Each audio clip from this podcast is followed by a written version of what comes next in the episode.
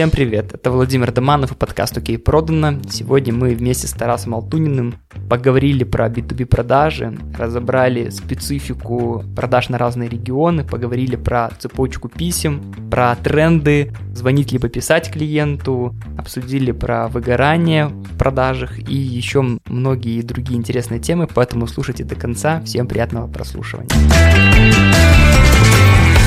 Я не продаю в первого письма и не угу. пишу там мы такие-то, меня зовут Тарас. Как тебя зовут, всем пофиг. Блин, писать или звонить? Слышат B2B, холодные письма, и говорят, не, мы с этим не работаем. Нужно использовать максимально возможные все способы, а не говорить то, что холодные звонки не работают, поэтому ну вот и все, типа и больше там закрываем бизнес.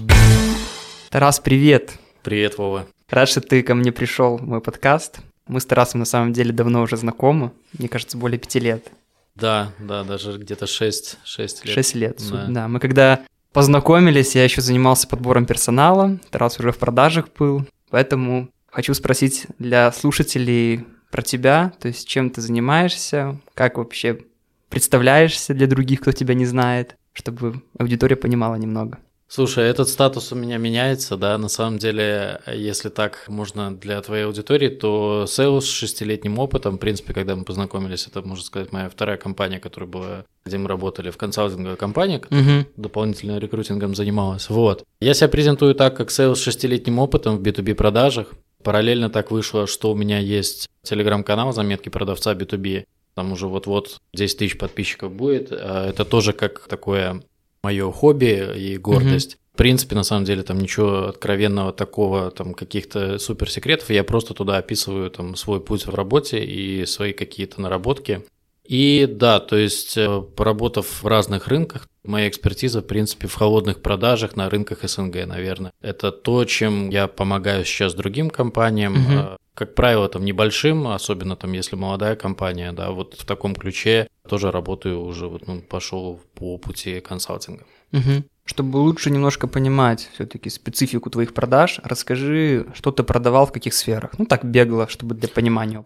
Наверное, из таких предметных я продавал услуги телекома. Это на самом деле ну, очень обширное, то есть если очень-очень сильно утрировано, то это корп-связь. Uh-huh. Да? То есть в 2016 году, когда я там работал, это было достаточно актуально, сейчас уже все меньше и меньше. После этого я чуть-чуть попробовал себя в продажах аутсорс-услуг, да, то есть я работал в интеграторе SAP. Это был небольшой неуспешный опыт после которого я попал в SaaS направление, то есть, ну, это продажа сервисов по подписке.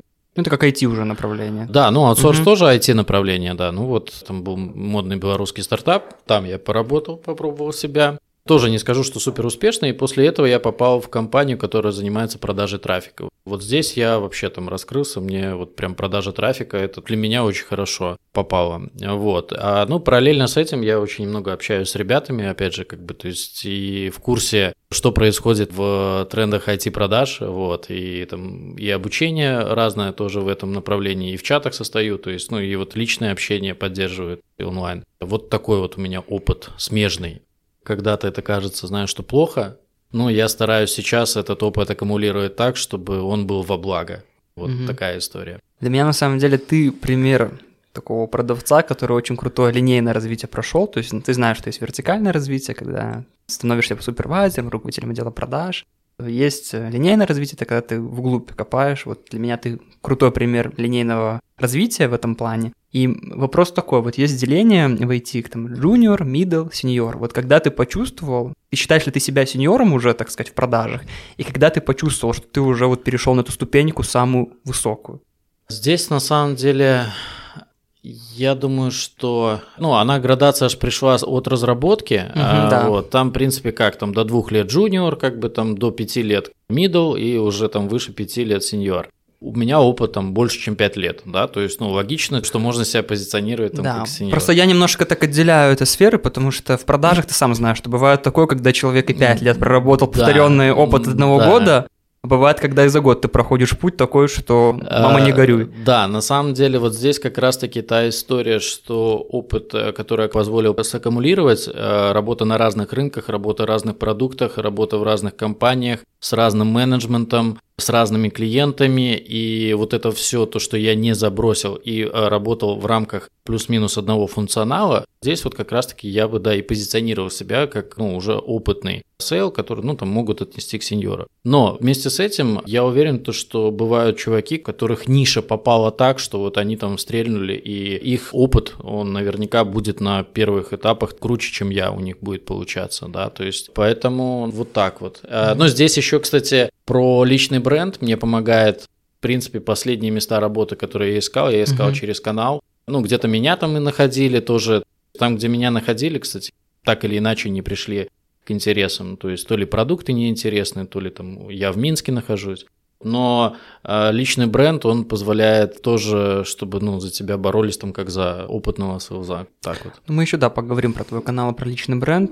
Мне вот интересен другой момент, потому что будут слушать люди, которые, возможно, только начали продавать в B2B продажах, вот мои продавцы, которые в моих проектах работают. И интересует вопрос, вот более шести лет занимаешься продажами, почему ты выбрал такой путь, Задумывался ли ты о том, чтобы там, стать руководителем отдела продаж, потому что новенькие продавцы приходят и очень часто мне на собеседованиях спрашивают, а есть ли у вас развитие? Для многих развитие только в формате вертикали, ну то mm-hmm. есть вот стать руководителем отдела продаж, ты пошел немножко другим путем. Мне интересны твои мысли, почему сложилось так, задумывался ли ты о том, что стать руководителем отдела продаж, либо там как-то по другой иерархии пойти. То есть вот этот интересный момент. Я понял вопрос. Ну вот на самом деле случилось как случилось, то есть я не скажу, что это был осознанный путь выбора прям развиваться в рамках СЛЗа.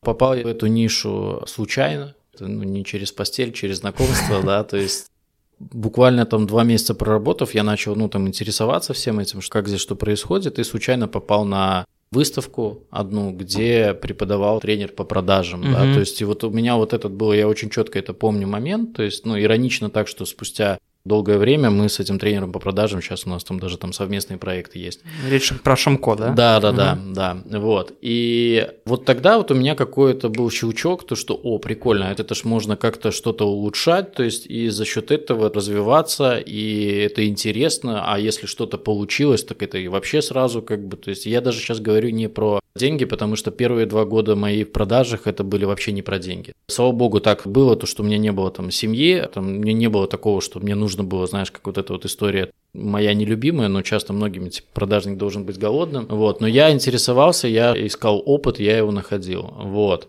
И почему я говорю, что неосознанный выбор оставаться на горизонтальном росте, то есть не ну, забывая про вертикаль, угу. все время я шел за деньгами. Я понимал, что в рамках той или иной компании, например, я не заработаю будучи даже руководителем, интересную мне цифру. Я искал, сменил компанию, там, да, сменил направление, uh-huh. да, и а, ну вот так вот складывалось, что где-то в каких-то компаниях у меня не получалось, где-то вот в там телекоме я понимал, что у меня не получится там заработать перепрыгнуть тысячу долларов, там, ну, никак. Вот, ну, при всех делах, ну, там, если лет пять сидеть, может быть, получилось бы, mm-hmm. но я понимал, что я не хочу тратить пять лет, там, чтобы вот... Ну, я говорю сейчас про, там, 16-й год, 17-й год, да. то есть, вот, mm-hmm. я не знаю, как сейчас там и так выходило, да, то есть, а потом я попал, ну, там, в небольшую компанию, где там, по сути, ну, там, знаешь, можно было назвать себя руководителем. У меня действительно были подчинения сотрудницы, и я еще много чего отдавал на фриланс. Ну, не то, что много чего, но это, кстати, как такое промежуточное звено, как, ну знаешь, да. типа попробовать себя в менеджменте за свои деньги отдавать на фриланс. Ну, почему-то я менял компании и менял деньги. Не было, наверное, у меня шанса зацепиться выше. И сейчас, то есть очень долго, когда там вот в прошлом году я анализировал это, я понимаю, что я что-то вот так устаканился, то что, ну, неплохо. Можно зачем отвечать за 5-10 человек, когда можно зарабатывать больше, чем руководители, при этом отвечать только за свой результат. Это как бы долго мысль меня это двигала, вот, но в очередной раз там сменив компанию, да, то есть я сейчас говорю в очередной раз, ну не то, что там, ну за 6 лет 4 компании, в принципе, на самом это деле, нормально. мне кажется, да, это не продажах. И каждая компания была как точка роста. Там я не менял шило на мыло, как бы, ну, с каждой компанией то есть что-то извлекал так или иначе. Ну вот в этом году, наверное, я уже понимаю, что уже хотелось бы чего-то вот выше. Спустя 6 лет это пришло. вот, вот так вот. Ну, это осознанно, то есть, наверное, это вот ну, такой мой путь. У всех разные пути, потому что кто-то, я знаю, приходит и попадает в компанию, которые, ну, там, активно развиваются, вот попали вот они тогда там, и вырос он буквально там за полгода в руководителя, да, то есть, ну, такие истории бывают. Ну, вот у меня не было такого. Вот я попадал в такие компании, где вот, ну, этот рост не произошел. Да, просто многие, кто приходит в B2B продажи, они не знают, что если ты проработал там даже в какой-то нише определенной, и у тебя глубокая экспертиза, что потом за тебя компания борется, и на самом деле ты можешь там при меньших действиях даже, ну, при наличии экспертности зарабатывать намного больше, чем на позиции руководителя дела продаж. То есть есть такое убеждение, оно существует на рынке. И поэтому моя личная боль вот из-за того, что многие кандидаты поработали один-два года и думают, что они уже все умеют, все знают, они меняют, перепрыгивают, но не вырастают в такого эксперта, за которым рынок сам бегает, предлагает, торгуются, перекупает. А, да, далее. да, ты назвал, в принципе, сейчас вот мою историю, потому что, в принципе, я менял направление. Вот, ну, мне как бы там поднадоело это направление, угу. или не получилось это направление, не легло в душу, как бы, да, там, ну, там разные мотивы могут быть. И экспертиза появилась в другом, у меня очень широкий взгляд за счет этого, то, что я попробовал в разных направлениях. Но это сулит то, что ты не являешься экспертом в отрасли. Угу. С другой стороны, ну вот окей, там стал я экспертом в отрасли химпромышленности, угу. да, ну и все, это значит то, что ты там всю жизнь, то есть ты уже там, тебе будет страшнее и страшнее. Сколько.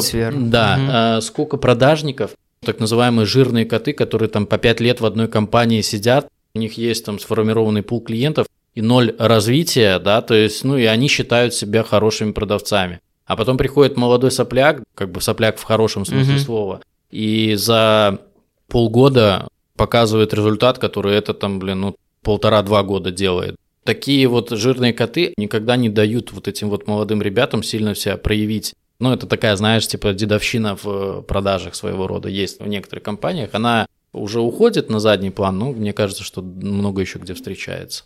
Это часто бывает в компаниях, где продавцы работают с момента основания от компании. Почему-то вот я замечаю. Да, Они да. вот пришли, например, и почему-то тогда собственник считает обязанным этому продавцу, который там его на каком-то моменте там остался работать, когда было много неопределенности, что все, теперь он может особо активно не продавать, не перетруждаться, вот сидеть на клиентах, и он получает ну, хорошую зарплату. Знаешь, э, это тоже от человека зависит, потому что вот, ну, предпоследнее мое место работы как раз-таки было тоже примерно таким, ну, я поработал на зачетку там первый год, угу. условно, система мотивации позволяла там, да, расслабить булки. И я действительно их расслабил, но это продлилось недолго. Вот, ну, я из тех, который не может там долго побыть вот э, в таком зоне, в комфорте. Но это нужно посмаковать. Я не из тех, кто будет, типа, там, пришли к результату, все, там, идем там угу. дальше, рвем жопу. Я понимаю, что мне нужно посмаковать это. Ну, ты к этому шел, типа, ну, дай себе 2-3 месяца отдохнуть. Ну, это ж чем дольше ты остаешься в одной компании, тем больше ты тебе потом страшнее и страшнее да, будет да. куда-то. Для меня что такое провести собеседование, то есть, ну, там, ну, то есть я уже такой вот, ну,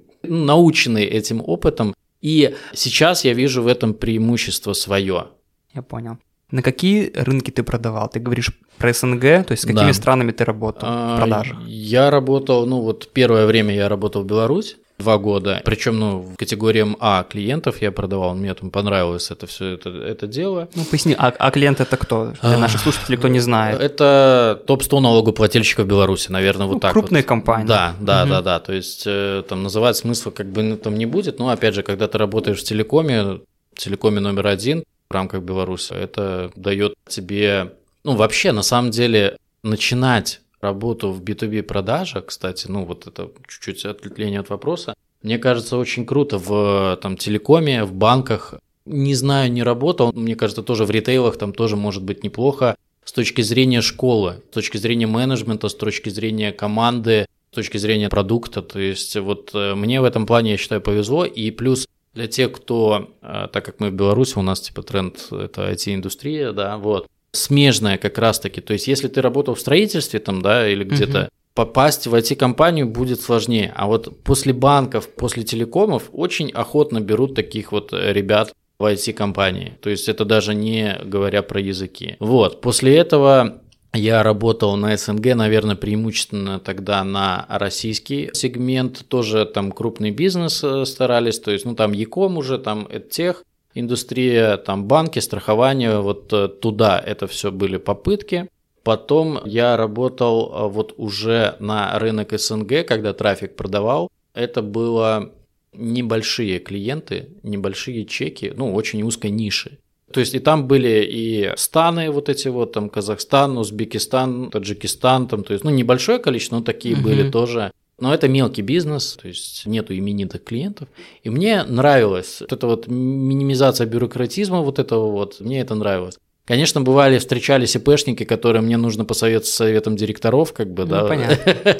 Да, чем меньше чек, тем геморройнее клиенты, вот, и тем больше они хотят важности, как бы себя представлять. Безусловно, это было. И в последней компании я уже там тоже еще украинский рынок тоже затронул. Вот. Мгм. У меня просто вот в чем вопрос. У меня несколько проектов вот моих, которых я веду по продажам. Мы разные рынки затрагиваем, Мгм. и есть существует мнение у продавцов, что вот белорусы, вот белорусам продавать намного круче, чем тем же, например, россиянам. А вот казахи, казахи отличаются тоже от россиян. То есть и они для себя, не в одной компании, то есть это в нескольких компаниях, то есть у них такое, такое деление есть, что вот от рынка все-таки зависит там, А как, результаты они, в продажах. а как они аргументируют тем, то, что белорусам проще продавать? Они аргументируют тем, что в России больше, например, конкуренция. Ага. Что когда там выходишь на компанию на ЛПР в России, ему чаще его задалбливают этими звонками, письмами, и Ага. он уже более негативно со старта реагирует, чем те же белорусы. Кто-то аргументирует тем, что техники продаж, которыми я обучаю, вот они уже в России известны, также заходят в компании. Ну, то есть они этим аргументируют, и я совсем не согласен. Я Мгм. считаю, что везде, какой рынок не возьми, по крайней мере, на своем опыте я убедился, что люди везде одинаковые. Есть те, кто всегда отказывают, есть те, кто соглашаются. Для меня это так. И вот хотел твое мнение узнать. Видел ли ты отличия рынков, либо все-таки ты больше согласен со мной, что везде плюс-минус одинаково? Слушай, я скажу немножко по-другому. У меня опыт такой, то что когда я поработал два года в телекоме, и когда там были по времена, когда я искал работу, я четко зарекся о том, то, что я не хочу работать на белорусском рынке. И почему? Потому что, ну, попробовав российскую историю, опять же, с чем это связано? И почему все идут, знаешь, там мало кто идет на Европу, а все идут в Америку, допустим, да, то есть более легкое отношение к оплатам. В России по сравнению с Беларусью. Вот. Мгм. В Украине, мне кажется, так же, как и в Беларуси, тоже там, то есть, ну, как бы ввиду нелегких времен, там бизнес как бы вот э, сложнее ему развиваться, так как и в Беларуси. То есть, поэтому в России очень здоровенный э, локальный рынок. Если мы возьмем IT-компании России, то там процентов, ну, в лучшем случае 20 только продают на Запад. Им достаточно локального рынка, и там есть деньги. И условно продать что-то за тысячу долларов в России и продать что-то за тысячу долларов компании в Беларуси будет намного сложнее за счет того, что там в России там может быть линейный менеджер, у которого корп-карта, который может тебе там без согласования оплатить эту сумму, да, то есть вот я там слежу даже по рекламе в своем канале, да, то есть там, ну, типа, у нас нужно договор, там, да, там 100-500 согласований, пришлите, пожалуйста, официальные документы, там, типа, скажите номер карты, как бы там, да, типа, и все, Мгм. типа, все полетели. Вот за счет этого проще. Если мы берем Казахстан, э, Узбекистан, ну, во-первых, там часовой пояс, не стоит забывать, что там плюс 4 часа, как бы, да, то есть тоже такой момент. Во-вторых, там вот есть очень много такого необязательства, какого-то понебратства, у них там модно менять номера телефонов, там, да, то есть, ну, как бы вот такая вот история. Там меньше опыт, но по-разному. Есть такое понятие, как культурный код, я не скажу, что он отличается у белорусов и у русских, как бы, да, и если очень грубо, то действительно продажа там рыбы на рынке и продажа IT-решений там в Америке, в Америку, то есть, ну, там, фундамент один. Но люди разные. Но, с другой стороны, люди разные, и точно так же и здесь ты можешь продать кому-то легко 1000 долларов будет, а для кого-то последнее. Поэтому это все от воронки, от целевого портрета твоего клиента будет зависеть. Мгм. И здесь хорошо тоже, ну, когда ты работаешь в нише люкс, какой-то вот сегмент, где ну, есть деньги, вот так вот. Если рассматривать вот продажи как цепочку определенных действий, которые ведут к результату, в чем ты видишь свою главную экспертность? Ну, вот в чем ты, например, реально силен, потому что есть же всегда в любой работе то, что тебе больше всего нравится, Мгм. есть то, что ты, например, не любишь, но делаешь, потому что это надо делать. Вот в чем ты считаешь, вот за эти 6 лет ты приобрел ключевую компетенцию и что у тебя лучше всего получается? Слушай, я силен в холодных звонках, потому что я их сделал дофига, я выступал там на Мгм. тему холодных звонков, да. Я Ну, под силен- холодным звонком ты имеешь в виду что именно, то есть какой? Потому что холодный звонок такое широкое тоже понятие. А, Это Ну, у тебя есть э, номер телефона компании или человека, и тебя не ждут, ну, там, твоего звонка не ждут, Мгм. и как договориться на следующий шаг. То есть, какой он следующий шаг, зависит от продукта, зависит от компании, там, от направления. Вот, но я знаю то, что ну, мне нужно буквально там 30 минут подготовки, и, в принципе, в любую компанию я смогу позвонить с релевантным продуктом. То есть, и у меня нету там страха. То есть, ну, другое дело, что мне это уже, естественно, там поднадоело. Это одно из Второе, в чем, ну, как оказалось, это тексты. Здесь мне тоже помог канал, да, то есть тексты писем. То есть мне не, долгое время казалось, что я, ну, просто нормально пишу, как бы, да, то есть, а потом я вижу, как что пишут другие, и понимаю, что, ну, наверное, что-то есть в моем понимании, что лучше. Вот. Дальше, что касаемо переговорного процесса, вот здесь есть плюсы и минусы, ну, мои сильные и слабые стороны. Первое, я не знаю, это даже смежная история, это про доверие и честность. Вот я всегда работал в продуктах, которые я убежден, то, что они будут полезны моему клиенту. И вот эту вот мою искренность, честность я как бы нес в клиента и за счет этого вызывал доверие как раз-таки. У меня были случаи, когда покупали там даже, ну там, я помню историю, когда там продукт по сути не нужен, но вот, ну типа потому что Тарас пришел и уже как бы, ну уже ему там типа... Надо не... брать. Ну типа того, да, не потому что я задолбал, а потому что, ну уже как бы, ну то есть человек сделал хорошо свою работу и хуже точно не будет, как бы, ну пускай вот человек порадуется. Ну вот были такие пару случаев. В принципе, вот они три такие истории, да, то есть, ну еще из э, такого важного, кстати, вот в B2B продажах, что мне долго очень помогало, это, ну, как мне потом вот сказали на последней компании, это предпринимательский склад ума, это то, что, знаешь, я всегда стараюсь найти пути, ну, это вот из серии, типа, не получилось в окно, попробуй в дверь там зайди, да. Я всегда ищу разные абсолютно подходы, там, выходов на ЛПР, там, придумывание каких-то легенд заходов. Про переговорные истории тоже, если не поработает одна, там, что можно попробовать еще там в следующий раз, там, АБ-тесты, да, там, то есть вот эту вот историю всегда там ищу какие-то разные варианты. С одной стороны, это происходит потому, что мне наскучивает примитив вот этот вот рутина. С другой стороны, и это тоже, кстати, вот, ну, наверное, почему я там угу. пересмотрел в этом году карьерный путь. С другой стороны, мне действительно это, ну, кажется, что вот чем ты нестандартнее зайдешь к клиенту, тем он больше должен это оценить, особенно если вот он тоже из предпринимателей таких вот.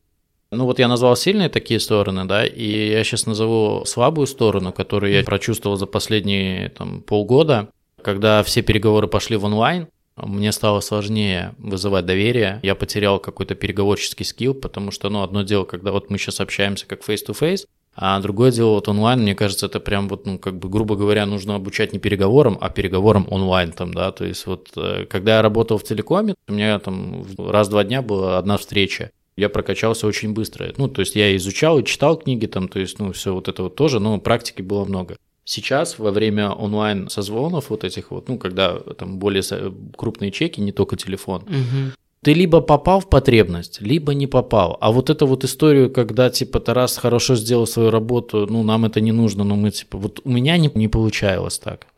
Во всяком случае, ну, я говорю про свой опыт, я уверен, что есть другие опыты более успешные, чем у меня. Ну вот э, мне не хватает живых встреч. Безусловно, конверсия живых встреч намного будет больше, чем онлайн. Но понятно, что это время, это как бы, ну там, пандемия. Но тут в основном это происходит с формированной потребностью. Mm-hmm. Если потребность формирована, то там уже, да, вы обсуждаете деньги, вы обсуждаете условия, но ты не продаешь идею, ну вот, вот так вот. Mm-hmm. А если говорить про самый тяжелый этап вот э, в B2B продажах, если говорить про вот опыт даже с клиентами, с которыми ты общаешься э, в B2B, классная сфера в том, что ты видишь и другие бизнесы, в том числе, uh которые тоже, например, работают в B2B. Как ты видишь, вот какой самый сложный этап, почему у некоторых компаний не получается продавать? Видишь ли такое вот узкое горлышко в этом? В большинстве случаев. Понятно, что все компании разные. Да, ну согласен. смотри, я, я, говорю, я, я говорю про исключительно про свой опыт, угу. да, то есть какие да. проблемы у меня. То есть э, у меня, ну, объективно я понимаю, что мне не хватает терпения а, дожимать тех или иных клиентов. Вяло текущих. Да, то есть вот это вот, типа, мы поговорили, я даже делал вопрос все на канале, то есть, ну, мне было интересно, это у меня так-то или что, вот мы поговорили, и все, и клиент не выходит на связь. И, блин, ну, думаю, ну, скажи ты, почему, как бы, ну, почему нет? Понимание реальной, честной обратной связи, почему нет, это супер важно, и вот с этим есть сложности. На моей практике часто очень случалось. Я потом просто уже начал в лоб, как бы, да, там, ну, я на- нашел там пару вариантов. Если дозваниваешься, ну, там, слышишь, типа, давайте там серии после Нового года, ты говоришь, слушайте, ну я понимаю, что это как бы деликатный пошел нафиг, я можно просто зафиксирую, почему вы решили отказаться, да, там на текущий момент. И люди уже там начинают называть реальные причины, да, то есть вот. Или а, там, если в письмах тоже у меня такое я смотрел на популярность этой публикации, что, допустим, ты отправил там 3-4 фоллоуапа, как, как бы, ну, письма грубо говоря, ну там, йоу, ну чё? И... Пингуют клиент. Да, да, да. Ну, просто по-разному можно пинговать, как бы. Ну, понятно. есть я сейчас, чтобы не вдаваться там в формулировки трех-четырех писем, я расскажу последнее письмо. Смотрите, ну, написал им уже там пять писем, да, то есть понимаю, что все как бы потеряно, да, напишите, вот вам четыре варианта ответа, которые, ну, там, один, Тарас, больше не пишите мне, забудьте мой email. Там, два, Тарас, это актуально, но через полгода. Три, Тарас, просто не доходят руки, там через неделю сами свяжемся. Там четыре, еще что-то там, да. И таким образом, ну там 10-20% из всех удается хотя бы реанимировать, понимать там причину. Как ну, это круто. На самом деле на такое письмо больше хочется ответить, чем просто, когда продавец пишет «Здравствуйте, вы не отвечаете, почему?» ну, например. Ну, ну да. Нахрена да, я сейчас да, буду писать, да, объяснять, типа, свою причину, не знаю, времени нету, например. А когда человек видит, что ты вложился в письмо и предложил там какие-то стратегии, это всегда круто, лучше отрабатывать. Да. Я просто вот почему спросил по поводу тяжелого вот этого момента в B2B продажах. Мне кажется, что и вот ты сказал про зависание этих сделок, которые ничем не заканчиваются. Не видишь ли ты, что проблема многих компаний, что тупо нету оффера? Вот в B2C продажах, ты знаешь, там, купить, вот сейчас черная пятница, тем более сейчас будет, то есть это какой-то повод, например, ускорить принятие решения. А B2B сфера за счет того, что это, ну, ты продаешь часто такой момент, который, ну, бизнесу и без продукта, и без услуги, в принципе, нормально. Ты показываешь клиенту, что он может улучшить, как-то раскачать, решить какую-то потребность, но ему не больно прямо здесь сейчас, и поэтому там, ну, да, хорошо, может через три месяца, через полгода, поэтому часто в B2B сферах циклы сделки длиннее, да, то есть они больше, чем одна неделя, и продавцы и собственники не дают, точнее, собственники, мне кажется, это их задача, давать продавцам какой-то специальный какой-то офер, который будет помогать продавцам дожимать сделку, а не чувствовать себя идиотом, который уже пятый раз звонит клиенту и такой, ну что, ну может быть сейчас, а почему нет? То есть нету, ну как бы давать какой-то доп. инструментарий дожимать клиента. Слушай, я скажу так, если выбирать из двух зол, то, конечно, лучше, когда есть такая возможность. Но с другой стороны, во-первых, это такая манипуляция из серии типа вам набрать во вторник или в среду. Это да. то, что все знают, и если ты уже, типа, грубо говоря, у нас сейчас скидка только до пятницы, я не куплю в пятницу, но я знаю, что я тебя прожму на эту скидку. Там, ну да, иногда попадаются принципиальные, да, то есть, ну, и это круто, когда там нет, сори, у нас только там раз в год и все. Но mm-hmm. сам факт, то, что уже как бы готовность пойти на уступки, и как бы опытный предприниматель как бы понимает то, что mm-hmm. вот, это первый момент. Второй момент, причины же могут быть вообще не в этом, mm-hmm. а, и, там, и не в цене, там, да, ты можешь просто не в того стучаться. Как окажется потом, что человек, который там с тобой общается, типа делает, ну, ты у него спросил, типа, да, там, как ты его квалифицировал как uh-huh. ЛПР, а он оказывается, что просто не ЛПР, да, и ты об этом можешь узнать случайно, или когда он уволился или поменял компанию.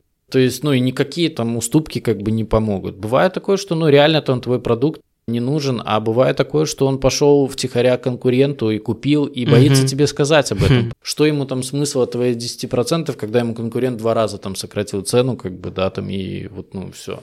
Это, кстати, одна из самых сложностей в продажах, B2B э, продажах, когда ты продаешь идею клиенту, и вот это про историю про онлайн и офлайн как бы встречи, да, когда да. ты продал идею, клиент думает такой, а, ну, кстати, прикольно, там, я не думал об этом окей, ввожу идею там конкуренты, да, то есть вот, ну, и идет конкурентам, да, там, ну, и там делает срез рынка, и, конечно же, ему кто-то предложит там дешевле. Как бы кто-то скажет, что здесь финансовый за, там, да, ну, ну, блин, ну, это рынок.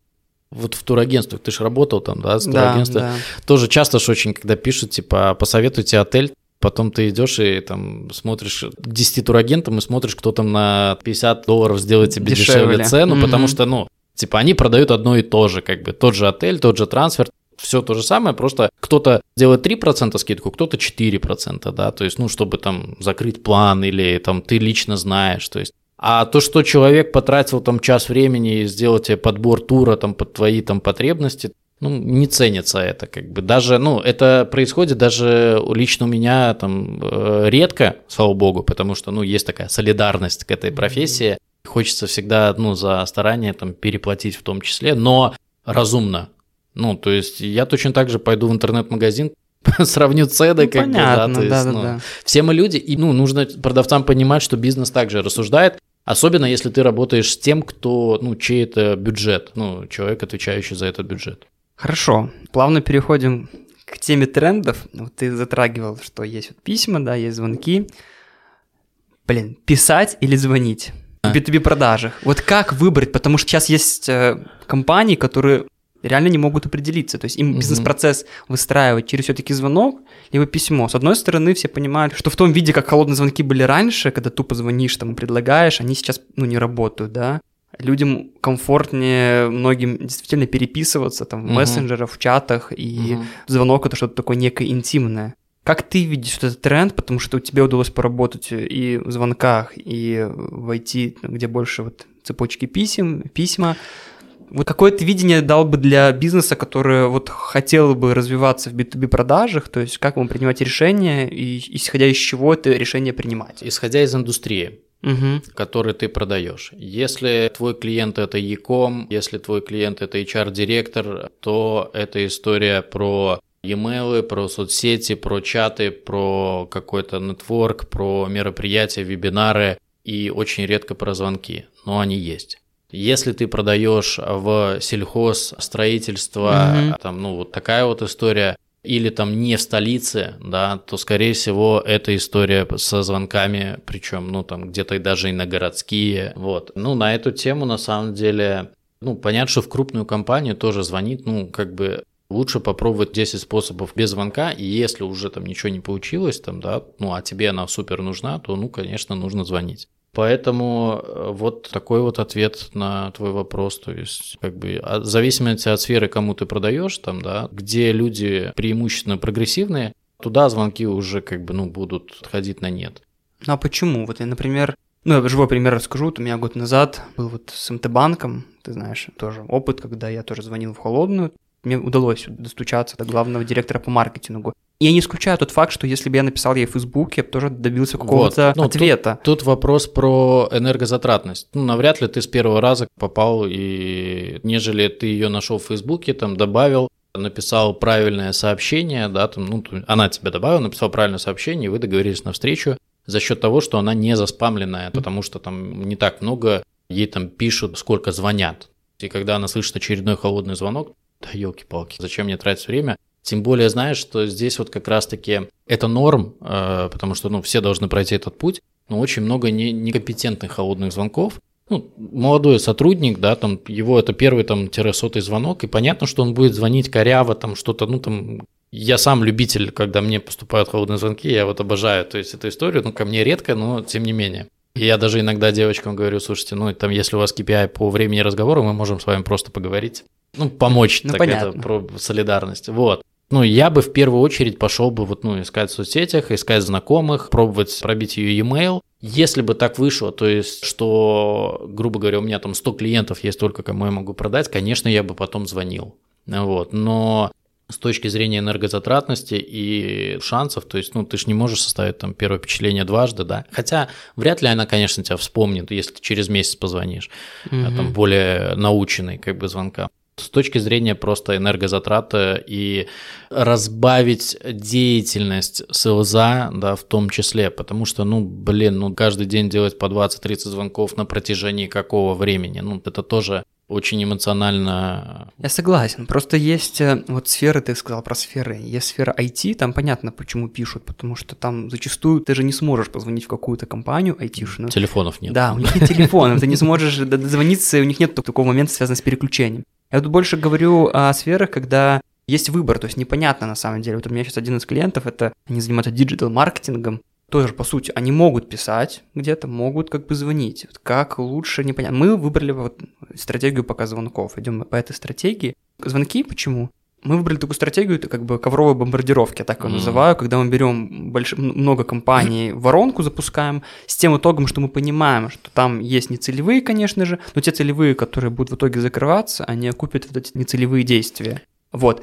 Я понимаю стратегию с подготовкой, просто я мог бы вот на эту ковровую бомбардировку можно взять молодняк, который неопытный, который будет обучаться. Те продажи, о которых ты говоришь, когда нужно написать письмо, ну вот, например, там действительно нужно подготовиться, потому что в письме, ну, чтобы на него ответили, ты сам прекрасно понимаешь, либо это мое убеждение, там нужно все-таки какие-то триггеры определенные, чтобы человек обратил внимание на это письмо, чтобы на него ответил, по крайней мере. То есть вот это время подготовки, Оно съедает, вот для меня, и для меня тоже такое убеждение, может, потому что я еще такое со старой школы, что для меня звонок все-таки быстрее, чем письмо. Мгм. То есть для меня взять номер, позвонить и там на ходу сориентироваться, например, вот как-нибудь креативно подойти к этому, проще, чем, например, полчаса ресечить, чтобы потом составить какое-то письмо. Ну смотри, давай тогда по-другому пойдем. Ты говоришь про бомбардировку звонками, да? Есть еще одна тактика, которая, ну, на мой взгляд, на сегодняшний день классно работает в СНГ. Так. Это история с э, B2B рассылками. Что есть рассылки? Это когда ты формируешь базу. Ну, допустим, тебе нужны маркетологи белорусских банков. Так. Ну, ты собрал через разный софт, да, там, то есть ты можешь собрать всех маркетологов банков и парсить их e-mail и LinkedIn аккаунты. Мгм. Вот. А раньше еще можно было это все еще и с Фейсбуком до там утечки данных, их сейчас там Facebook сложнее. Есть способы, механики тоже у меня есть, как бы как искать нужных людей в нужных компаниях через Facebook. Мгм. Вот. Там есть механики, как находить их Telegram, личный Telegram аккаунт, понятно, да. да. То есть, ну там дальше уже идет вопрос, что написать, чтобы тебя там Да. не, не заспамили. Так вот, потом ты говоришь про то, что ну там очень много времени нужно потратить на составление письма. На самом деле письмо должно быть, во-первых, не одно, а там 3-5. И прикол в том, то, что, э, грубо говоря, ты выделяешь день на формирование базы, ну, там вот реально полноценный такой день, там 8 часов. И еще день ты выделяешь на составление цепочки писем для этой базы. И Мгм. дальше через подмену данных ты, используя имя, должность, там, название компании, сайт компании и еще в идеале что-то, условно, какое-то мероприятие. Есть такое понятие icebreaker, что мы пишем в теме письма, и второе, ну, то есть письмо должно состоять там из трех абзацев. Мгм. А, Первый абзац читается, когда ты получаешь, то есть, ну и он тебя должен типа цепануть, чтобы ты его открыл, то есть он влияет на открытие. Последний абзац там должен обязательно быть типа какой-то призыв к действию, там открытый вопрос там, да, или там вот, ну вот я использую в первых письмах типа подскажите, кто у вас в компании отвечает за этот вопрос. Я не продаю в первого письма и не Мгм. пишу там мы такие-то, меня зовут Тарас. Как тебя зовут, всем пофиг. Так вот, сформировав там, например, базу из 100 имейлов, составив цепочку писем, как будто бы ты каждому вручную пишешь, на третий день ты отправляешь эту цепочку писем, она идет там в периодичности, там, например, месяц, да, там первое письмо, второе письмо идет через день, третье письмо там через пять дней, там четвертое там через две недели, там пятое через там месяц. Э, Вот.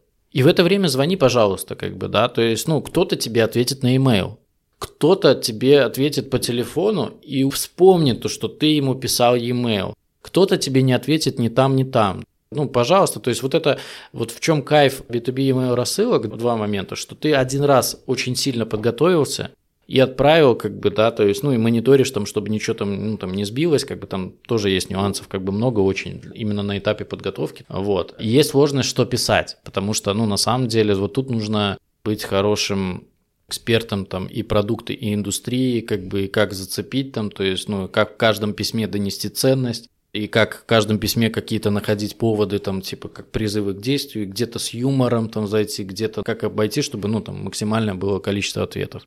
А, ну и самый кайф в том, то, что все, кто умеют этим заниматься, вот, ну, я вижу это по реакции ответов на письма, что все, кто умеет этим заниматься, они, работают туда на США, где уже 5 писем никого не удивит, и все знают, что это автоматизация. В СНГ работает классно. Ну, там мне были ответы, типа, нифига себе, вы там единственные, кто нам написали 4 письма. Они думают, что я вручную не забываю про них, там, да, там, не знаю, заношу в crm или просто там, Мгм. да, типа, я им пишу. Или, а как вы узнали то, что я там директор в такой-то компании, там, типа, да, то, то есть вы узнали мой e-mail, там, то есть даже к моему удивлению, то есть, ну, это профдеформация, то есть в моем мире это как бы уже там, ну, все знают, что можно найти email почти любого человека рабочий. Мгм. А, ну, людям это до сих пор как бы, ну, вот это вот как раз про там, тренды. Ну, вопрос, как эту базу подготовить, как подготовить корпоративную почту, которой тебе ты не будешь попадать в спам, что написать, кому написать, чтобы ты не писал на почты, которые не существуют, чтобы ты писал те тексты, которые тебя, ну, там, если тебя, например, там 10-20 человек напишет это спам, то, ну, дальше можно не писать. Вот там уже детали идут, как бы, и там уже как раз-таки нужно очень нормально разбираться. Ну, я мало в компании встречал, на самом деле, кто вот цепочку писем у нас в Беларуси использует. В основном это просто email-рассылка какая-то одна, продающая какая-то, да. То есть в B2C, да, вот мне там часто от Узбаев всякие там Мгм, скидки, мгм. понятно. чтобы толковую рассылку B2B-шную я не получала лично вообще ни разу. Вот тебе, пожалуйста, ответ. Да. Я тебе больше скажу. Когда я хотел аутсорснуть историю с текстами для B2B рассылок, то есть, ну, мне хотелось помощь со стороны, там, сторонний взгляд. И я пошел в компании, которые занимаются рассылками, email рассылками. Когда мне они слышат B2B, холодные письма, они говорят, не, мы с этим не работаем. Мы туда, где Виталюры, там, Музбай, там, ну, вот эти вот стандартные, классические, типа, здесь мы там по проторенной дорожке, а в B2B мы не знаем. Ну, там, может, знают, ну, типа, ну, то есть вот так.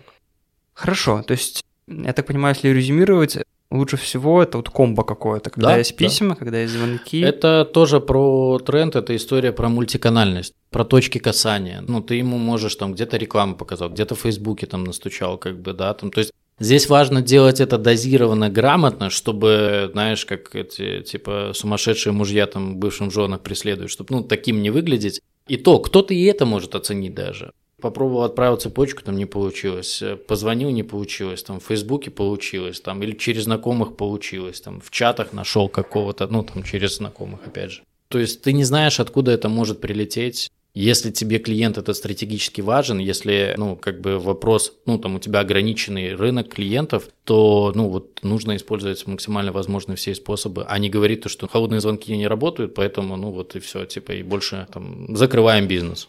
Ну.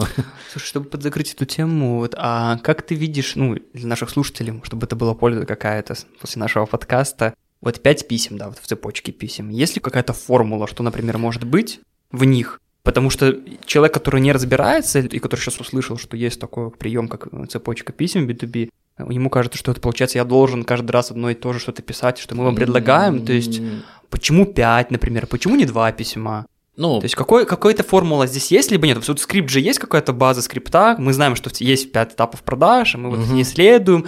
мгм. Она, конечно же, как-то меняется в формате речевок, но это классическая рассылка цепочек. Она из Слушай, чего должна состоять? Я тебе так скажу, что, ну, на примере своем я просто, грубо говоря, вот у тебя есть презентация там, да, твоего продукта, там, она состоит из пяти страниц. Да. Да, то есть, и э, по сути ты можешь по чуть-чуть доносить, почему этот продукт полезен вашей компании или вашему бизнесу. В каждом письме по одному абзацу, там, почему это, то есть, ну, там, ну, там одна- один-два абзаца, где-то пример, как у этой компании, где-то цифр побольше, да, там, типа, чем больше цифр, Мгм. Просто обычно, на самом деле, магии нету, что, э, вот, ну, что я вижу, как бы, какие письма пишут, всовывают все вот там 1 на 4 как бы лист. Да, да, да. Грубо говоря, самое простое, что можно сделать, просто этот лист разбить на там 3-4 письма. Вот это самое мелкое, да. Важно в каждом письме заканчивать каким-то, ну, там, призывом к действию, чтобы человек мог ответить хоть что-то, как бы, да. Если он хоть что-то ответит, то в теории уже вы, у вас есть его там номер телефона с подписи или там его соцсети, Да. да. да. ну он уже вас помнит. Ну иди в жопу, это тоже ответ, как бы, да, то есть, это, ну, это тоже хорошо. ну, э, как бы это, знаешь, просто в, в письмах есть э, там несколько метрик. Есть open rate, так называемый. Ну, вот я не люблю англицизмы, но они вот это типа сколько процентов соотношения а, открытий писем. То вот ты отправил 100 писем, сколько из них открыто? Просто открыто. Да, да, это можно Ок. тоже увидеть. Сер- сервисы, которые отправки там показывают. Второе – это bounce rate, это сколько из них э, пришло на несуществующие письма. Так. Вот если вот он больше 3%, то это плохо, потому что твой домен могут забанить там Gmail, Мгм. как бы, или откуда ты отправляешь, да. И третий, вот третий не разграничивают, типа, это reply rate, э, да, то есть сколько людей тебе ответило. Но прикол в том, что, ну, идите в жопу, не пишите мне, это тоже ответ. Ну, как бы, а есть такое понятие, как positive reply rate, это когда, ну, сколько А. людей тебе положительно Да. готовы к следующему шагу, то есть дали контакты, кому написать, или там готовы к встрече, или типа там сейчас неинтересно, ну там типа э, давайте через полгода там может быть актуально будет. Вот ну такие метрики, как бы они там от ниши к нише разные, ну вот, вот они есть. Поэтому если давая про практику, вот, ну, вот просто взять презентацию и раздробить ее там на 5 писем, ну, это уже будет лучше. То есть не повторять. Хотя, кстати, второе письмо у меня обычно, вот, ну, я назвал, что пятым письмом я пишу, там, типа, да, вот вы мне не ответили, там, вот вам Да, 4 варианта. да. Вторым письмом я просто фоллоуаплю первое, типа, вот, ну, там, Александр, здравствуй, там, э, ну, как бы ты пишешь тему письма та же, то есть он видит «ре», то есть ты уже не первый раз пишешь, и типа, вот, Александр, здравствуйте, э, там, писал вам, скажите, было ли время ознакомиться с письмом. Ну, то есть э, никакой ценности нету, просто вот фоллоуапнул как бы вот уже третьим письмом, да, ты пишешь, да, понимаю, вот еще там, ну, там информация, ну, вот так вот. Это сложно, на самом деле это непростая история, более того, ее сложно аутсорсить э, на маркетинг, потому что лучше тебя, клиентов и твой продукт, то есть как нужно, не будут знать вот так вот. Ох, так, хорошо. Когда, какая тогда судьба профессии B2B продавца? Такой философский вопрос. Угу. Но мне кажется, он интересный, потому что... Нормальный перескок. Почему? Ну, с темой email писем на... Ну, мы же мы говорили про тренды да, того, да. что писать либо звонить, а сейчас как бы вот я говорю о том, мне сейчас важно и до слушателей донести, как развиваться в B2B продажах, типа человеку, который в эту профессию пришел, вот мне, в принципе, нравится, чем я сейчас занимаюсь. Если, например, я звоню, мы сейчас вот с тобой долго про письма, он говорит, блин, может, нахрена я тут, блин, в звонках прокачиваю, смотрю обучение, когда мне нужно учиться писать письма. То есть какая судьба у этой профессии, как ты видишь, вообще, может, она умрет, потому что я периодически, искренне скажу, задумываюсь о том, сейчас вот куча digital инструментов, есть рассылки, боты, эти страшные, которые почти как люди уже общаются. А, есть звонки, ну, я причем, слушал, причем, да. да, ну, как бы как холодные звонки, типа роботы звонят. Я, я слушал, мне да. тут на днях тоже показали такую девушку, которая реально реагирует на твой ответ, и, исходя из этого подбирает другой как бы ответ, то есть там прям реально скрипт, да. и человек, который разговаривает, не понимает, что я, робот. Я тебе больше скажу, это появилась история уже с 18 года, то есть она же с каждым годом там, ну, обучается. Эволюционирует, да, да, да. да. Вот сейчас я когда слушал, там буквально есть в этом роботе, там сказать, две секунды такой заминки, прежде чем она что-то новое говорит, да, да, да. когда можно отличить, что это робот. Но по факту... Но это если ты знаешь, что такое бывает. Да, а так да. она с интонацией совсем говорит, и это круто. Правда, я это не в холодных звонках слушал, а вот когда заявки обрабатываются. Ну, это, это более уместно там, но да. То есть мы а. говорили про, еще раз, э, вопрос, то есть судьба B2B продаж, то есть как ты видишь, э, эта профессия будет развиваться, будет ли она актуальна через 5-10 лет, как ты это считаешь? Слушай, э, знаешь, вот мне сложно взять на себя какую-то ответственность. Я понимаю, что мы тут фантазируем, да, но я всегда думаю, вот вспоминая себя пять лет назад, думал ли я, что я окажусь там, где я сейчас, ну, как бы никогда в жизни бы не поверил, в хорошем смысле этого слова. Так вот, я об этом тоже периодически задумываюсь переживаю в том числе, да, то есть там где-то я там Потому что, конечно, это важно там сомневаться, ну там не быть то, что ты там, уверен и нужен всегда рынку, как ну это нормально. Мне кажется, будет сложнее среднячкам. Это которые, знаешь, вот, ну, сейчас есть тренд на то, что, ну, мы, в принципе, когда там помогаем компаниям находить сотрудников, то, ну, мы там фокусируемся на молодых, неопытных, как бы незамыленным взглядом, да. там, типа вот такая вот история. Так вот, такие люди будут нужны, да, то есть, ну, где-то это звонари, где-то это такое, ну, типа, там, мясо, так называемое, к сожалению, ну, как бы сами проходили. И будут нужны такие эксперты, вот, ну, где-то эксперты индустрии, где-то э, люди с большим кругом знакомств в индустрии, где-то вот, э, вот эта история с предпринимательским складом ума, которые, ну, там находят выходы там в разных ситуациях, то есть, ну, такое, типа, уже вот, типа, сеньоры. И очень сложно будет ребятам, которые попробовали там в рамках одной-двух компаний, у них не получилось, они хотят еще пробовать там в B2B продажах задержаться. Вот таким будет сложновато, очень, мне кажется. То есть, ну, новичков будут там на небольшие деньги брать, mm-hmm. ну, вот, как я говорю, экспертов, скорее всего, они там должны будут найти там как-то сами даже что себе применение в той или иной композиции, да, то есть, вот. А вот среднячкам, ну, будет сложно, потому что, ну, ищут либо топа, либо, либо дешевого, угу. да, то есть, а что делать там вот таким вот которые между ними, как бы, ну вот мне кажется, вот им сложно. Ну да. Ну, я сейчас наблюдаю часто, что такие вот среднячки, они когда, когда меняют там компанию, сферу, они вот больше идут все-таки в начинающему, то есть они как будто mm-hmm. с нуля начинают, потому что часто говорят компании, забудьте все, как вы там ну, продавали, умели. Да, это на самом деле большая проблема вот работы в B2B продажах, что если ты меняешь компанию и направление, mm-hmm. то ты все начинаешь да, сначала, да, то есть и а, в B2B продажах не принято платить большие оклады, то есть, ну и очень знаешь, одно дело, там, ты был селзом, стал проект-менеджером, да, да, там ты, ну, осознанно. Другое дело, ты качаешься в этой профессии, типа, и херак, и ты, блин, ну, опять там с нуля как бы там все нарабатываешь. Мне это, слава богу, уже как бы, ну, немножко миновало, опять же, за счет моего канала, потому что у меня есть личный бренд, он как бы позволяет там, мне прогибаться там как-то. Но это, это такой тоже сложный путь, и в этом плане мне очень нравится, там, как у разработчиков, типа, вот у тебя есть 5 лет стажа, грубо говоря, никто не смотрит, какой у тебя стаж, даже вот 5 лет, все, ты знаешь, что ты там меньше трешки не будешь зарабатывать. Да. Там, ну, там в рамках Беларуси, Минска, там, во всяком случае. Вот у продаж нету такого. Ты можешь быть 10 лет работать, если ты сменил индустрию, как бы, ну вот, типа, молодец, вот тебе 500 баксов, типа, начинай, как бы. Вот такая вот история. При этом всем тогда, если говорить э, про среднячков, что нужно таким среднячкам тогда? То есть какие компетенции развивать, по-твоему, чтобы все-таки выйти в эту высшую лигу? Что прокачивать? Пять каких-то направлений, либо пять умений, которые нужно ну, развивать. Мне здесь кажется, что я вот не тот человек, который правильно должен давать советы, но, окей, коль я здесь, первое, ну, ну, то есть там, что тебе интересно, вот, да, то есть вот, э, ну, мне, допустим, реально там интересно там несколько направлений, там, условно, там, автобизнес.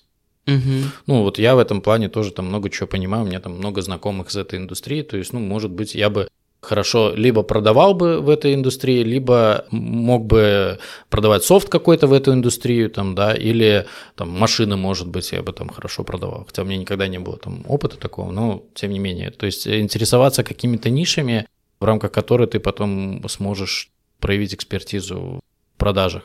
Вот, это первое направление. Второе направление – это вот про личный бренд, да, то есть что нам с тобой, слава богу, там знакомо, и, ну, там мы задумались раньше, то есть мне кажется, с каждым днем там это сложнее, как бы и больше uh-huh. говорят об этом, хотя вот э, это мне сильно, безумно помогает по моей карьерному пути, по моему доходу, то есть, ну, вот личный бренд – это вот прям, ну, типа класс. Третье, что как оказалось, что сработало, допустим, со мной, это общая образованность, когда, ну, типа, вот ты читаешь там художественную литературу, или, знаешь, там, мне безумно нравится там читать биографии людей или истории компаний. Я в последнее время мало читаю литературы на тему продаж, да, но угу. вот я читаю вот, ну, вот такое вот общее эрудированное. Для чего это? Для того, чтобы когда ты приходишь продавать серьезному там, бизнесмену, ну, чтобы было о чем у вас там поговорить. Ну, даже э, не говоря про то, что ваши доходы могут там существенно отличаться, но чтобы хотя бы были какие-то общие, там, ну, там, вот он прочитал, там, Атлант расправил плечи, и ты прочитал, и вы там можете, там, увидел у него книгу, о, прикольно, ну, понравился ли вам там главный герой. Ну, как-то вот такие вот, сейчас там, примитивные вещи говорю. И знаешь, что еще такое вот, ну, там, четвертым, ну, вот это мой путь, и на самом деле я был на грани сдаться, но потом там взялся в руки и попал еще в одну компанию. Ну, то есть я был в компании, где у меня вообще, ну, там, я обосрался там, да, объективно. То есть это было, ну, то есть мне не получалось продавать. Угу. Я делал, ну, как бы все, что умел, там, даже, ну, добавлял там новые, как бы, ну, мне не получалось. То я засомневался в себе, то есть, ну, я уже думал, все, продажа не мое. Потом я попал в компанию, где у меня там с первого месяца начало все отлично получаться. Если бы я попал еще раз в компанию, где у меня не получилось, то на... подряд. Да, да, да, то это было бы ну, точно как бы знак. Ну, мне повезло, да. Я к тому, что не бояться менять продукт, компанию, руководство, коллектив, там, да, вот, ну, там, финансовые условия, вот, да, нехорошо, когда вы там по 2-3 месяца, типа, но это нормально. Одна попытка точно есть, как бы, и опять же, да, то есть никто не обязывает вас это нести бремя до конца и говорить о том, что вы работали в этой компании, но лучше, если вы чувствуете себя вот, ну, там, ущербно в этой компании, там, по разным критериям, или там вы разочаровались в продукте, все, как бы это вот, вот сразу знак, то, что ты точно как бы здесь не протянешь. Вот такие вот, короче, будут у меня рекомендации э, ребятам, ну не только всем, в принципе, наверное. Угу. Ты сейчас уже затронул такую тему, что был когда на грани, вот хотел бы поговорить про выгорание, потому что всегда, когда речь заходит про профессию продавца, это самое часто, что я вот выгорел, мне бы не перегореть, вот это всякие штуки. Угу. С чем это связано, как ты видишь? То есть можешь поделиться как бы своим опытом, то есть вот, когда ты первый раз с этим столкнулся, последний раз, вот я знаю, недавно у тебя да, это да, произошло да. снова, какие пути выхода ты в этом видишь, чтобы и как понять, что это выгорание, что это не просто усталость от того, что это какая-то неопределенность, а именно вот выгорание. Поделись своими мыслями. Это такая достаточно интимная тема, во-первых. Во-вторых, она индивидуальна в том плане, что у всех людей может быть по-разному, да, у всех разные есть психологические как бы устои. У меня там слабо нервная психика, да, то есть и странно даже то, что я там оказался в продажах с такой психологической неподготовкой. Ну, вот, тем не менее, выруливаю. Два раза, когда я в этой ситуации был, это два раза, когда ты вкладываешь душу, ну, действительно вкладываешь душу, то есть ты не работаешь, потому что надо работать, а ну, ты стараешься продавать, чтобы быть лучшим чтобы зарабатывать, и все, что ты делаешь, заканчивается ничем. Что есть ничем, для меня это, ну, когда не пришли деньги от клиента. Кто-то себя утешает, то, что, ну, там, можно назначить, там, 20 встреч, там, да, то есть, ну, и так далее, и так далее. И это действительно нормальная история, это промежуточная система мотивации, и хорошо, когда продавцов она есть, и, грубо говоря, ты можешь себя подпитывать тем, то, что ты нагенерил 20 встреч, там, да, то есть, ну, никто не купил, ну, продукт говно. Но что делать, если продукт не говно, как бы, и ты видишь, что коллеги продают, как бы, а ты не продаешь, да, то есть, ну, ты начинаешь разочаровываться в себе, то есть, и думаешь, блин, а за что мне платят деньги? Такая вот история. Ну вот и потом включается вот эта история типа с таким настроением слона не продашь, ты не можешь э, себя лучше там ничего сделать, если там не случайный какой-то фактор кто-то там решил купить. У меня было пару раз, и вот последний раз тоже это так было, когда, грубо говоря, я в воронку закинул четырех хороших клиентов, я понимал, что все из них не купят. Но я не мог даже подумать, что все отвалятся. А у меня вся ставка была, ну, ну, то есть хотя бы, чтобы один купил.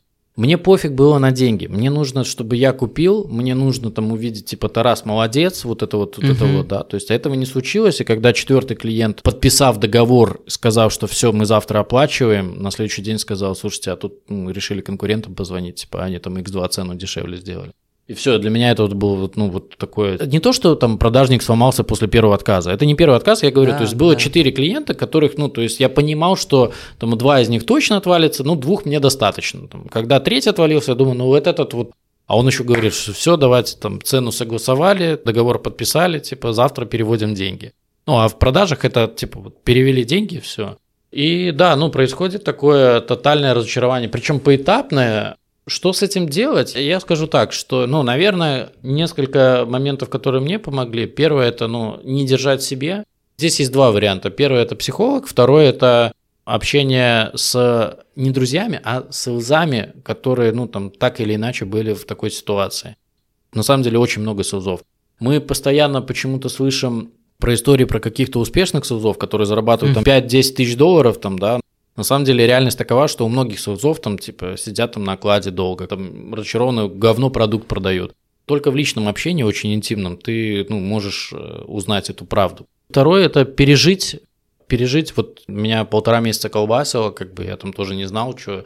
Ну вот потом пошел дальше и нормально. Уже, как бы, знаешь, э, оцениваешь это с точки зрения опыта какого-то, то, что, ну, значит, так должно было быть, и все не зря, как бы. Ну, и, в принципе, все мои такие сложные этапы потом заканчивались хорошо. Но видишь, вот. что у меня есть мнение такое по поводу выгорания. Вот я хочу с тобой поделиться со слушателями, что во многом выгораемость продавцов, как бы это продукт где-то некомпетентности руководителей, которые вот работают. Я сейчас расскажу, как бы ты скажешь свое мнение. Потому что Работа реально стрессовая, тяжелая, то есть ты находишься в напряжении, в неопределенности. Каждый месяц ты начинаешь вот с нуля, вот эта постоянная гонка, типа месяц закончился, план там выполнил, не выполнил, новый месяц, новый план, все с нуля, погнали. И тут важно вот в работе с продавцами, да, что там, вот эти самые там обучения, да, например, какое-то там личное общение, микрокоучинг возможный.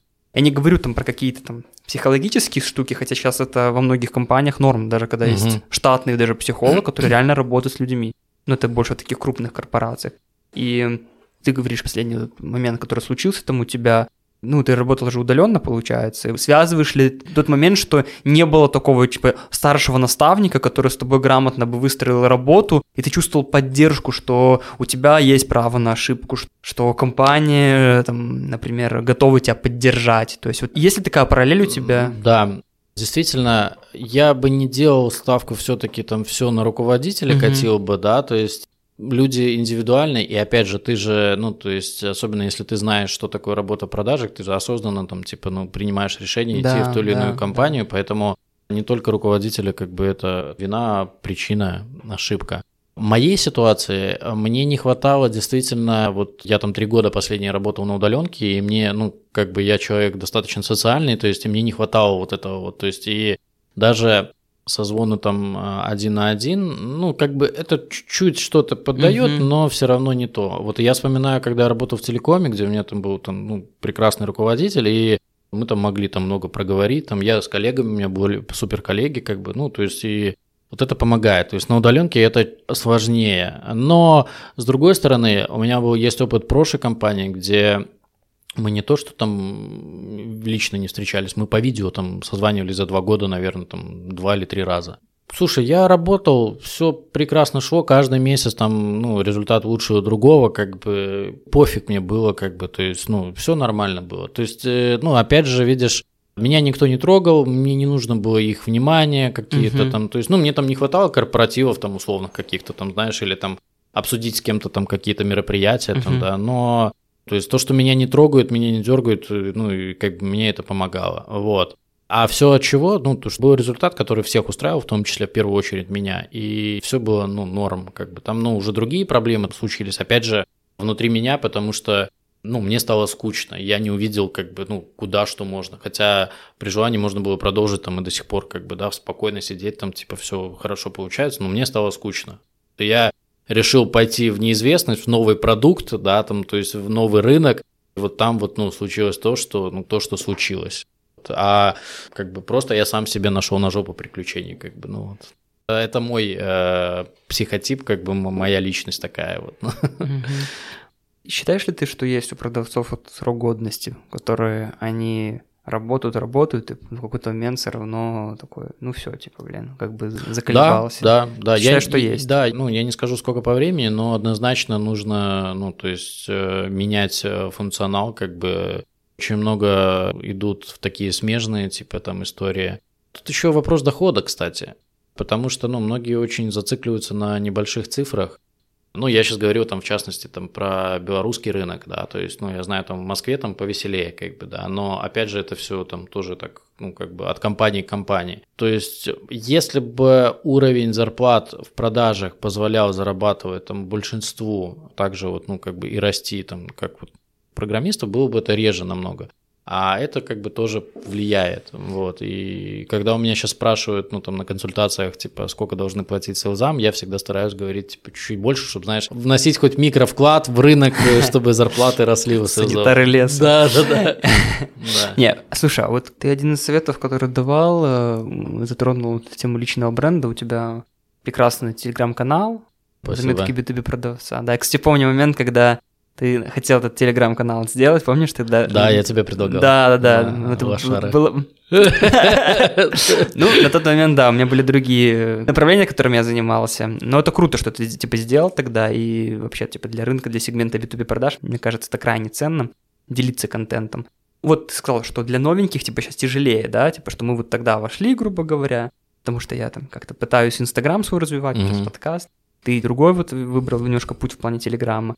Что бы ты рекомендовал начинающим специалистам, которые вот например, проработали, которые год-два, и такие послушали наш подкаст. Блин, личный Слушай, бренд это круто, надо а, качать. Первое, самое главное, что почему у меня, мне кажется, получилось, что, что если мотивация типа личный бренд, чтобы типа только с деньгами связано, угу. это, то ну, это будет утопия, Тупик. и очень быстро угу. ты сдуешься. Я первые два года как бы, ну, там вообще никакой обратной связи по каналу не получал. Мне просто нравилось писать было что писать. И э, мне, ну, хотелось, типа, чтобы этот контент читало как можно больше людей, и поэтому я его старался всякими партизанскими методами распространять. Ну, причем там практически без бюджета. Там, то есть я, ну, там 400 долларов вложил в эту раскрутку, там, рекламу как бы в 2017 году. Ну, то есть вот это, наверное, самый важный критерий, потому что, знаешь, я тоже наблюдаю, мне часто пишут, типа, вот я там завел свой канал по продажам, сколько стоит реклама, и я там смотрю подписчиков, там типа там до 200, да, например, и говорю, слушай, приди, когда будет 1000 подписчиков, я смогу тебя там типа прорекламировать. Не приходит. Никто не пришел. Я потом даже, я, у меня есть э, привычка, там раз в год просматриваю всю историю сообщений в Телеграме, я возвращаюсь к этим каналам, я вижу, что забито как бы, ну, потому что утеряна, утрачена мотивация. То есть, ну, быть готовым к тому, что без обратной связи ты будешь его качать там, в лучшем случае, год. Мне кажется так. Меня с 2020 года он пошел как бы, ну, там уже так, типа, и монетизация какая-то пошла, и ко мне как эксперту начали там обращаться. Угу. То есть, ну, та- такая вот история. Это вот. на самом деле очень схожая тема, вот э, это можно параллель провести, вот создание контента-продажи, потому что я тоже слышал такую историю, что не бойтесь конкуренции вообще в создании контента, потому что типа 95% людей, которые начинают, они там теряются на... Когда да, запал да, первичный, да, спа... да, да. первичный спадает, поэтому рынок всегда как бы приветствует новых людей, новых авторов. И ведь продажи тоже про это же, да, особенно b когда ты способен, типа, на долгие дистанции, как марафонец, типа, бегать, Поэтому, может быть, поэтому раскачано, например, там у тебя это мышца, то есть с, каналом связанная. Я, например, это связываю очень сильно, потому что когда я начинал тоже инсту развивать, куча тоже там всякие предприниматели качали там и делали намного круче, чем я, я даже им завидовал, как они рьяно mm-hmm. это делают. Сейчас 95% позабивало и... А, да, это, знаешь, на самом деле, ну, казалось бы, да, то есть, вот, типа, что там, типа, написал, закинул, да, то есть на долгой дистанции и в рамках узкой темы, у меня очень узкая тема, mm-hmm. то есть, ну, очень сложно, тут тоже там не, не перегореть тогда, то есть, ну, там есть я там со временем нашел какие-то секреты лазейки, как это можно обыгрывать. Ну, как бы да, это действительно так и происходит. Ну, наверное, лучше потихонечку, да, вот так вот, ну, помаленечку, чем один раз там вылез, как бы там, ну, таких тоже я там видел, там месяц со всех щелей там про него, как бы там со всех СМИ, как бы там, там везде там реклама там, да, то есть в Беларуси самый уникальный, наверное, такой локальный Лебедев – это Гусаров, да, блин. Я поражаюсь, как у этого человека до сих пор, ну, то есть медийность вот у него там, ну, достаточно большая. Я слышу, что он очень сильно подустает. Ну, я, блин, да, конечно, как бы, ну. Заколебал, то есть он сейчас заложник немного своего да, бренда. Да, да, ты заложник, это, это обратная сторона медали, что ты, от тебя ждут контент, как бы, ну, то есть, и более того, тебе могут прилететь, типа, говно контентом, да, то да. есть, поэтому я не хотел бы быть там миллионником каким-то, да, потому что, ну, это большая ответственность и, ну, как бы сложная история. Вот. Ну, всего и своя цена, это да, нормально. Да. Хорошо, будем потихоньку закругляться. Такой один из крайних вопросов э, хотел спросить у тебя. Какой бы ты совет сам себе дал бы вот в начале своего пути в продажах? Вот представим, мы откатываемся там на 6-7 лет назад, когда ты только приходишь в профессию, потому что большинство слушателей, которые нас слушают, это, ну, как бы, может, средние, может, начинающие, я думаю, что там мало будет прям таких прям экспертов-экспертов, потому что эксперты, они думают, что они уже все знают. Вот. А начинающих, вот что бы ты сам себе бы дал бы какой совет, который ты нашел бы вот один из самых ценных тогда, и тебе сейчас кажется с теперешним умом, что это было бы полезно? Первое, наверное, смотреть за трендами, то есть, ну, идти на растущие рынки, а не на такие загнивающие. Это да. ты про компанию говоришь, про а, выбор ну, компании? Да, да, да, да, да, да, то есть, если ты там выбрал. Вот. Второе, это, знаешь, искать, то есть, ну, почему, допустим, я очень задержался в телекоме, то есть, ну, там у меня был прекрасный руководитель, который, ну, в принципе, вот искать человека, ну, вот, типа, ну, на самом деле, за первый час собеседования ты понимаешь, как бы, ну, насколько тебе этот человек близок, то есть, ну, искать какого-то своего рода такого наставника, Наставник. там, да, да, то есть не руководителя, а вот, ну, даже наставника, за которым ты пойдешь. Подумать 10 раз, ну, там, стоит ли, потому что, ну, на самом деле, прикол в том, что если, ну, там, типа, не так много, как там в разработчиках, да, там зарабатывают, но нередко, как бы, история, когда можно зарабатывать в продажах, найме, на, не зная язык даже, то есть, ну, там, больше, чем хорошие разработчики. Ну, я не скажу, что это сплошь да рядом, но это есть, да, то есть это сложно, опять же, на долгой дистанции, поэтому и опять же, я встречал разработчиков, которые хотят идти в продажи. Ну, редко, но... Нонсенс. Да, да, да. Два случая я таких знаю. Я даже одного, ага. ну, там, регулярно консалтил там некоторое время. Угу.